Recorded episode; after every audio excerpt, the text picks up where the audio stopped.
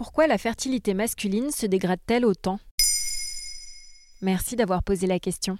Spermatozoïdes moins nombreux, moins mobiles et à la morphologie anormale. Depuis 30 ans, la qualité du sperme ne cesse de baisser chez les hommes, particulièrement ceux des pays développés. Déjà en 2012, une étude d'ampleur publiée dans la revue scientifique européenne Human Reproduction concluait que la fertilité des Français de 35 ans était passée de 73,6 millions de spermatozoïdes par millilitre en 1989 à 49,9 millions par millilitre en 2005, soit une chute de plus de 33%.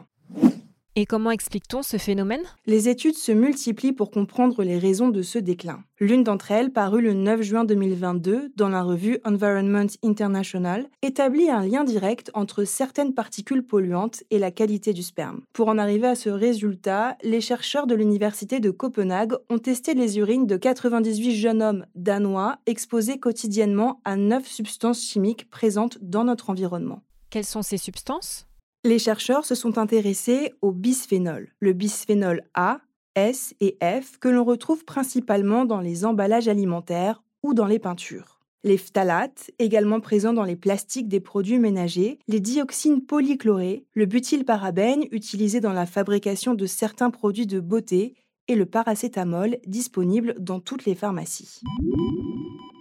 Résultat, le cocktail de ces produits a été retrouvé en quantité inquiétante dans les urines des jeunes hommes. Comme l'indiquent les auteurs de l'étude, le niveau médian d'exposition combiné de la population générale à ces produits est environ 20 fois supérieur au seuil de risque. Pour certains d'entre eux particulièrement exposés, le seuil était même 100 fois supérieur au taux recommandé.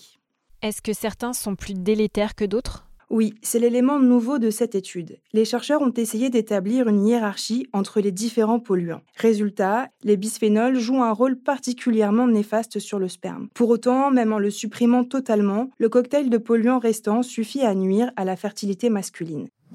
Le paracétamol est également un facteur de risque important. Cette exposition peut nuire à l'enfant à naître. L'enfant pourra développer par exemple des allergies, des problèmes métaboliques comme l'obésité, car ces polluants ingérés par la mère peuvent fragiliser la membrane et le liquide amniotique.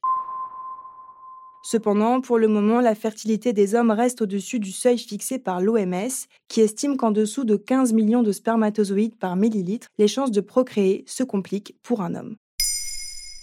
Maintenant, vous savez, un épisode écrit et réalisé par Olivia Villamy. Ce podcast est disponible sur toutes les plateformes audio. Et pour l'écouter sans publicité, rendez-vous sur la chaîne Bababam Plus d'Apple Podcasts.